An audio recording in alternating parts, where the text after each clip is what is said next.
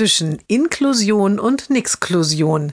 Jeden Montag eine neue Geschichte im Blog von Kirsten mal zwei. Heute? Das Mädchen ist im Abschlussjahr. Aber wie geht es dann weiter nach der Schule? Das Arbeitsamt sagt, eine Ausbildung kann das Mädchen nicht schaffen. Der Fachdienst sagt, für eine berufsvorbereitende Maßnahme ist das Mädchen zu schwach. Die Lehrer sagen, auf dem ersten Arbeitsmarkt sehen sie das Mädchen nicht. Der Schulrat sagt, eine weitere Verlängerung der Schulzeit kommt nicht in Betracht. Alle sagen, das Mädchen muss in die Werkstatt. Die Mutter berichtet dies in der Elterngruppe.